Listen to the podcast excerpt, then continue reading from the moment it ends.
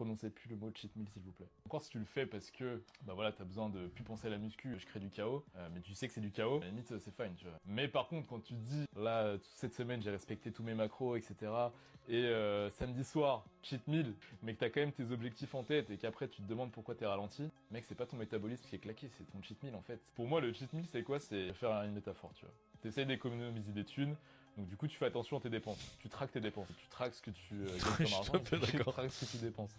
Et c'est comme si le samedi soir, t'as la galerie Lafayette et tu commençais à mettre des coups de carte bleue dans tous les sens sans savoir le prix. Tu vas te réveiller, tu vas regarder ton compte en banque, tu vas dire putain, je comprends pas. Maintenant, si toi, euh, alors là, je suis mais 100% d'accord. Et la métaphore, elle est exceptionnelle. Elle est, très très vraie. Elle est très très vraie. C'est-à-dire qu'en fait, tout est une question de, de ratio calorique, ok? Et le problème, c'est que un ratio calorique quotidien, c'est pas suffisant. On peut prendre un peu plus de distance à chaque fois et regarder euh, sur une semaine, sur un mois, etc. Prenons un exemple. Je vais essayer de faire avec des chiffres simples, ok? Prenons quelqu'un qui veut maigrir. On va d'abord prendre quelqu'un qui veut maigrir, c'est plus simple, ok? Quelqu'un qui veut maigrir. Pour maigrir, la personne, elle a besoin de manger 2000 calories par jour. En mangeant 2000 calories par jour, elle est en déficit de 200 calories par jour. Elle consomme 2200, elle en mange que 2000. Son corps consomme 2200, elle mange que 2000. Donc très bien, elle a un déficit de calories le lundi, le mardi, le mercredi, le jeudi, le vendredi, le samedi. Donc très bien. Donc là, ça fait 6 jours qu'elle est en déficit calorique. En 6 jours, elle a été en déficit calorique, 6 fois 200, ok, de 1200 calories.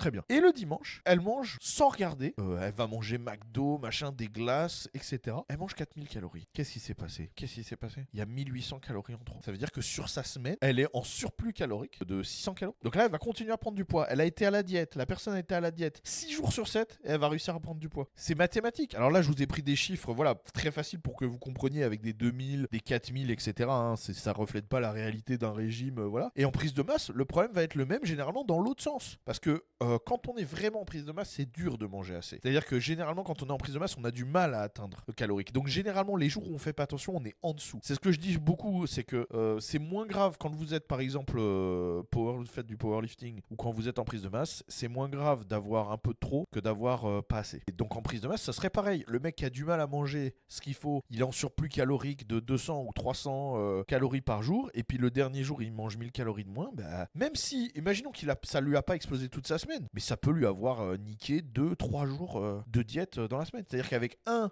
jour où il n'a pas fait attention, bah peut-être que les 4 derniers jours où il a fait attention, ça ne servir à rien. Donc au bout d'un moment, les gars, déjà moi j'ai du mal quand on commence une diète, j'ai du mal aux mecs qui font déjà un cheat meal, des cheat meal les deux premiers mois. normalement, les 8 premières semaines, les gars, c'est bon, il n'y a même pas de cheat meal, on n'en parle pas. Un petit peu de discipline quand même. Et on peut commencer à bout de 8 semaines dire, bon, selon les objectifs que vous fixez aussi, si vous n'avez pas monté sur scène, si vous n'avez pas de compétition, etc., vous pouvez quand même être moins intransigeant avec vous. Mais euh, au bout d'un moment, il faut quand même les atteindre, les objectifs. le mec, je me dis, moi je veux peser 95 kilos et que ça prend 10 ans, au bout d'un moment, euh, voilà, 95 kilos, hop, ça, doit être fait, ça doit se faire. Hein. Au bout moment, faut se dire quand même, l'objectif il doit être atteint. Si le but c'est de perdre 10 kilos, il faut les perdre les 10 kilos. Donc il faut pas aller trop vite. Ça sert à rien de faire des régimes de malades mentaux. Euh, je mange 600 calories par jour, de l'eau et 3 pouces d'épinards. Vous allez complètement exploser votre métabolisme et tout. Mais à un moment, un peu de discipline dans l'entraînement, dans la diète. Moi, par exemple, quand je fais une diète à quelqu'un, quand le mec me dit, et pour les cheat meals, ça se passe comment? Non, déjà, déjà t'es mort. T'es mort. Si déjà, quand je suis en train de te faire la diète, on t'a même pas commencé, t'es déjà en train de penser au cheat meal, c'est mort. C'est mort. C'est que déjà, vous avez la mauvaise mentalité dès le départ.